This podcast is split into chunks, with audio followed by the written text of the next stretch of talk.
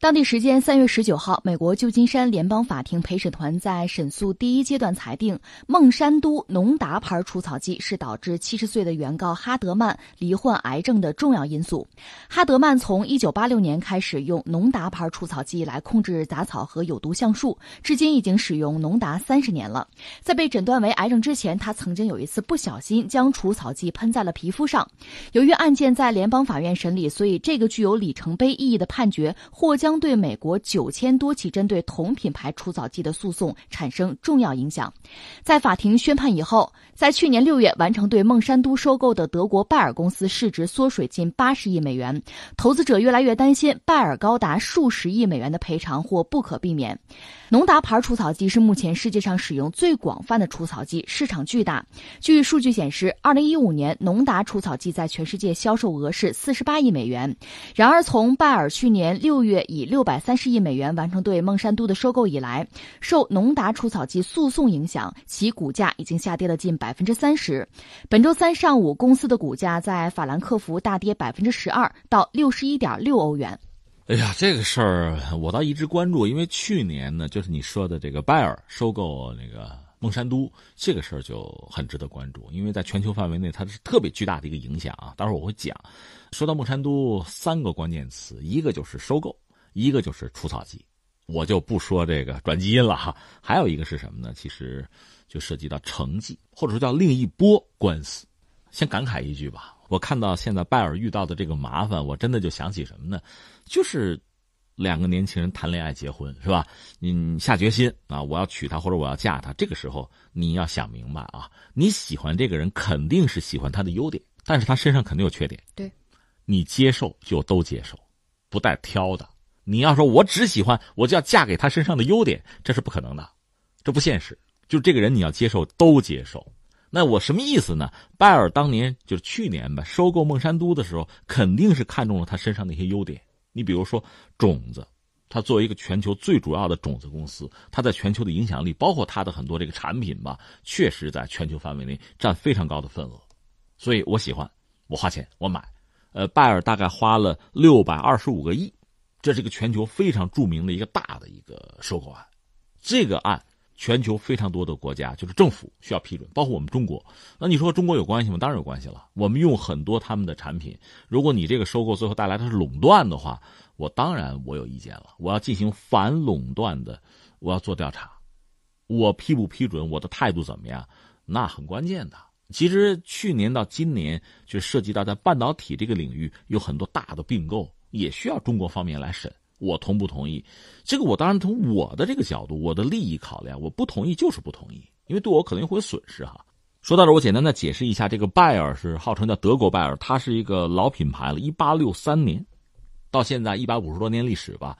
目前它的总部在德国，在这个勒沃库森，它的核心业务主要就是呃医药保健，另外就是农业。拜耳很著名的一个产品，大家应该知道吧？阿司匹林。这是他生产的啊，他目前总市值八百六七十亿美元这个样子啊。他收购的是那个孟山都，孟山都呢是算跨国企业呗，是一个农业企业，它总部在美国，在密苏里州的圣路易斯，目前市值也有个五百六十多亿这个样子。那最终我们刚才讲嘛，就是拜耳把它给吞下了。孟山都本身是全球最大的种子公司。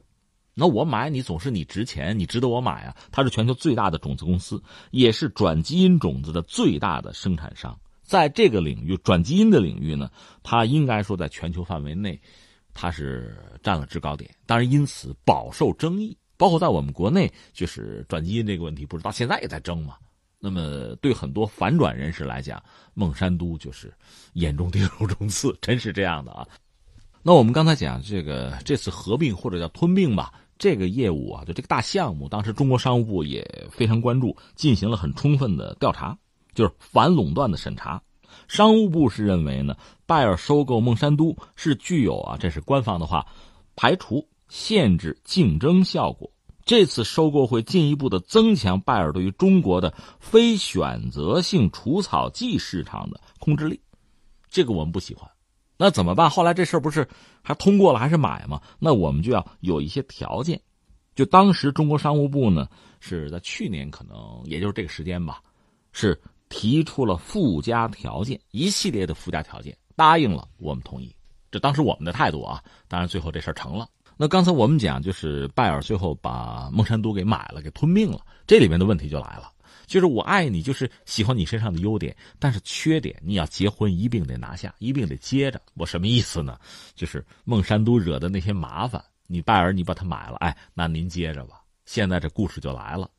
你刚才讲的这个案子呢，是今年这是判了，去年还有一起，这两起案子差不多，就是人啊，就是消费者嘛，等于说，都是因为使用这个除草剂，就是孟山都的除草剂，最后成为癌症的患者。去年那起呢，那个就受害者叫约翰逊，就人真的已经到了晚期了，他的夫人可能是打着两份工，勉强维持家庭生活，还有俩孩子，所以就是就告。呃，去年呢，就是美国法院是判了，就旧金山一个陪审团决定要求，就孟山都呢赔这个约翰逊二点八九亿美元。这去年啊，当然说孟山都或者叫拜尔不服，还得上诉，那这个过程就很复杂了。但你就算上诉的话，你想其实损失也是巨大的。呃，去年那个二点八九亿那个案子算是第一起，成了一个判例。今年这不又一次吗？他们两个人就受害者类似，就是在使用除草剂的时候，可能有什么不小心吧，把那东西弄到身上了，就是粘到身上了，衣服都湿了，这个样子，可能因此就吸收了一些比较糟糕的东西。这个东西就是草甘膦，是这样。到现在这事儿还在争。在二零一五年的世界卫生组织国际癌症研究局，他们认为这个草甘膦这个东西肯定是致癌的，我们有证据。这是一系列的东西。另外还有一些学者研究说没有啊，没事啊。那你也明白，这批学者的研究结果背后是孟山都掏了钱，就是支持你们搞研究。所以现在得出两个不同的结论。你像我们也不是专业人士，就像我们闹病，自己的身体闹了病，得让医生说得什么病，我们自己 说了都不算。所以这么专业的问题吧，现在产生两个不同的说法，你就让法庭去判，难度也很大的。那现在我们不是说吗？等于有两个例子，两个案件，现在等于说都是不利于孟山都，现在不利于拜尔吧？所以拜尔现在出了很大的麻烦，因为这个事儿一旦坐实了，还有呢，因为使用除草剂的人多了，那不管是美国国内也好，还是在全球范围内也好，如果大家真的就是断定都是因此受到了伤害，就是罹患癌症，那我当然得跟你打官司了。那你这拜尔这点钱不够赔的，刚才我们讲的市值不就几百个亿吗？所以麻烦就大了，股价也跌了，这是一个事儿。还有个事儿，其实拜尔也跑不了，是什么呢？是成绩。橙是橙色的橙，剂就是剂量的剂，这是什么呢？这就说起来，这就是另一个段子了。越南战争的时候，美国不是派兵到越南打仗吗？和越共游击队打仗。越共游击队呢，当时他相对比较弱，他们也通过就是游击战的方式和侵略者周旋。这里面就涉及到一个所谓叫胡志明小道，呃，这基本上是在越南那个热带雨林里边，可能只有当地人比较熟悉环境的人才能走。甚至好多是女性，她们就是，就是自己扛啊，扛弹药，把这个运到前线去。胡志明小道，那美国人只能什么飞机轰炸，拿炮轰，根本解决不了。后来美国人想个什么办法，说咱要不用这个化学的东西解决问题，搞一种落叶剂，就是把所有的粮食搞的呀就没有绿叶了，这不就死了吗？饿死你。或者我们让所有的树木啊，就一夜之间全部枯萎了，就就没有绿叶了。这你就无处藏身了嘛？这不树就死了吗？